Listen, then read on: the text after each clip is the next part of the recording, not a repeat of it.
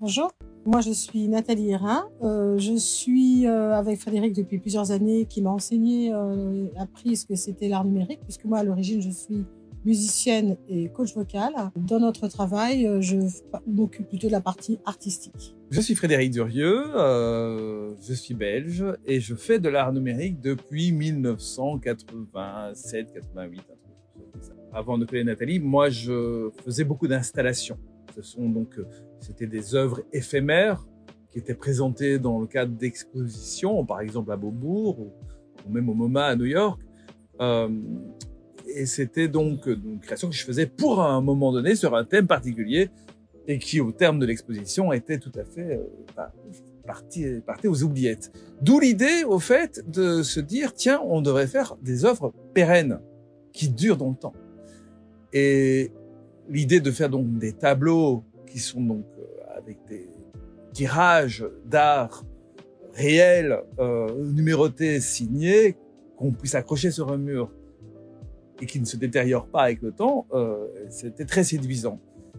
Et donc on a eu cette idée ensemble de rallier ça à l'art numérique interactif via cette réalité augmentée euh, qui nous permet donc de, malgré tout, malgré que ça soit une œuvre inerte sur un mur, eh bien, on peut quand même voir sa genèse, en fait, parce que c'est la genèse de ces œuvres, vu que sur les ordinateurs, toutes nos œuvres sont vivantes et interactives. Le numérique, c'est l'outil, en fait. C'est-à-dire que le pinceau, c'est l'ordinateur, c'est le code. La façon de coder, elle est déjà euh, artistique, puisque le langage qui est utilisé par euh, Frédéric, la façon de tourner les phrases, elle est artistique. C'est comme quelqu'un qui utilise euh, du, texte, il va avoir une euh, syntaxe euh, littéraire ou technique. Donc euh, la différence, on peut dire qu'elle se situe un peu comme ça. Et donc, dans cette syntaxe littéraire, on peut artistique, on peut créer des œuvres artistiques. Il faut savoir que toutes nos œuvres sont créées uniquement avec du code. Donc Photoshop n'est pas ouvert. Voilà, c'est quand même quelque chose de particulier. Et donc le code, donc on a écrit, on a un logiciel qui n'existe que sur notre ordinateur de 30 000 lignes de code et qui est au fait qu'on appelle Infinitive et qui est la matrice de toutes nos œuvres. C'est jamais où on va aller et chaque fois on est très étonné des résultats euh, tout en guidant quand même très fort dans la direction dans laquelle on veut aller. Hein. C'est pas le hasard. Hein. Nous, nous, nous, sommes là bien présents pour aller dans une direction bien particulière, mais ça prend des formes parfois qui sont totalement étonnantes. On a fait des portraits ethniques parce que ça me parle, ce côté, euh, comment dirais-je, enfant du monde, personne du monde entier. Euh, pour parler de ces portraits, on en a un typiquement qui est fait à partir d'un seul trait et ce seul trait, c'est comme un génome qui nous permet de créer plusieurs euh, types d'humains. Et à partir d'un même génome, c'est pour dire que nous sommes égaux et tous identiques. On est fait de la même chose. Voilà. C'est tout à fait impressionnant qu'on soit capable, que la matrice soit capable de générer un tableau uniquement avec des lignes, parce que conceptuellement, on, quand on commence à dessiner une ligne, ben forcément, ça perturbe. Quand on veut dessiner à cet endroit-là, ben la ligne continue, elle perturbe d'autres parties là, si on veut mettre du blanc là, ben on en met partout sur toute la ligne. Quoi. Donc euh, voilà, c'est un peu contradictoire. Et donc finalement, ça donne des, des, résultats tout à fait intéressants.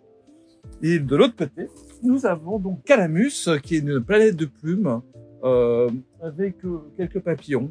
Donc euh, souvent dans notre, notre, art, on représente les choses à partir d'une multitude de petits éléments. Au fait, on parle, ce code, on lui a donné un nom. On appelle ça de la poésie algorithmique. La poésie algorithmique, en fait, on fait une sorte de parallèle avec la poésie traditionnelle. Euh, donc, on peut résumer la, poésie traditionnelle comme étant quelqu'un, un homme, une femme, qui écrit un texte structuré. Hein, les, souvent, a des pieds, des rimes.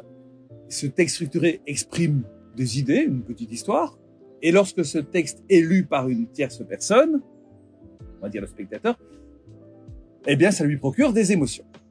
Eh bien, la poésie algorithmique, qui est donc ce code qui, se trouve dans la matrice, eh bien, euh, c'est aussi un texte très structuré. Le code, c'est extrêmement structuré. C'est aussi écrit par un homme, une femme. Et euh, il n'exprime pas une petite histoire ou des idées, mais il exprime un algorithme. L'algorithme étant une solution à un problème qu'on s'est posé. Ici, le problème que je me suis posé pour créer ce code, c'est je veux faire des émotions. Euh, et donc, ce texte, ce, ce code n'est pas lu par un humain, mais il est lu par un ordinateur. Plus exactement, il est exécuté. Et le résultat de cette exécution, ce sont, il apparaît sur l'écran des choses qui, elles, procurent des émotions au spectateur.